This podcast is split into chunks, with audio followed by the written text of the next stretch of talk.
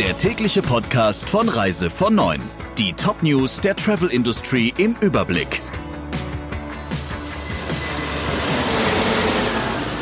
Mein Name ist Jennifer Hess. Einen schönen guten Morgen. Lufthansa-Kunden sollen eine abgesicherte Rückfluggarantie bekommen. Und zwar dann, wenn sie wegen erhöhter Temperatur nicht in ein Land einreisen können und zurückfliegen müssen, wenn sie deshalb in Quarantäne geschickt würden oder wenn in dem jeweiligen Land das Coronavirus wieder ausbricht. Lufthansa-Chef Carsten Spohr hat im Interview mit der Frankfurter Allgemeinen Sonntagszeitung von dieser Rückfluggarantie gesprochen. Bundesaußenminister Heiko Maas hat mehrfach klargestellt, dass jeder selbst das Risiko trägt, wenn er in andere Länder reist, auch dann, wenn die weltweite Reisewarnung aufgehoben wird. Es wird nicht nochmal eine vom Bund organisierte Rückholaktion geben wie im März. Da wurden rund 250.000 Urlauber zurückgeholt, die wegen des Virus im Ausland gestrandet waren. AIDA Cruises streicht in diesem Jahr alle USA- und Kanada-Kreuzfahrten. In den USA ist die Entwicklung nicht vorhersehbar und Kanada sperrt seine Häfen für Kreuzfahrtschiffe bis Ende Oktober. Deshalb wird das Nordamerika-Programm für dieses Jahr gestrichen, heißt es.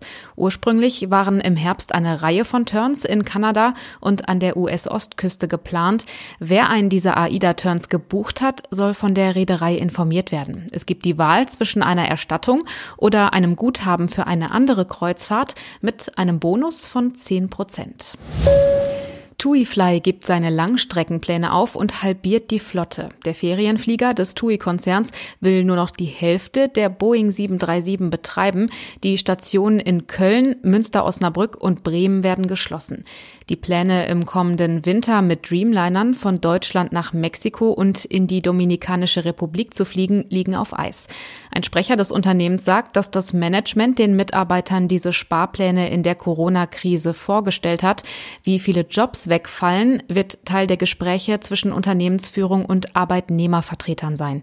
Die Gewerkschaft Verdi teilt mit, dass noch keine konkreten Entscheidungen gefallen sind, man aber mit harten Einschnitten rechnet. Es gibt endlich Hoffnung für rund 62.000 gestrandete Angestellte von Cruise auf US-Kreuzfahrtschiffen.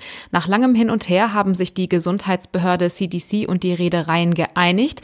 Die Mitarbeiter dürfen auch Linienflüge nutzen, wenn es seit mindestens 28 Tagen keine bestätigten Covid-19-Infektionen oder ähnliche Krankheitssymptome an Bord gegeben hat. Das berichtet das Kreuzfahrtportal Cruise Tricks.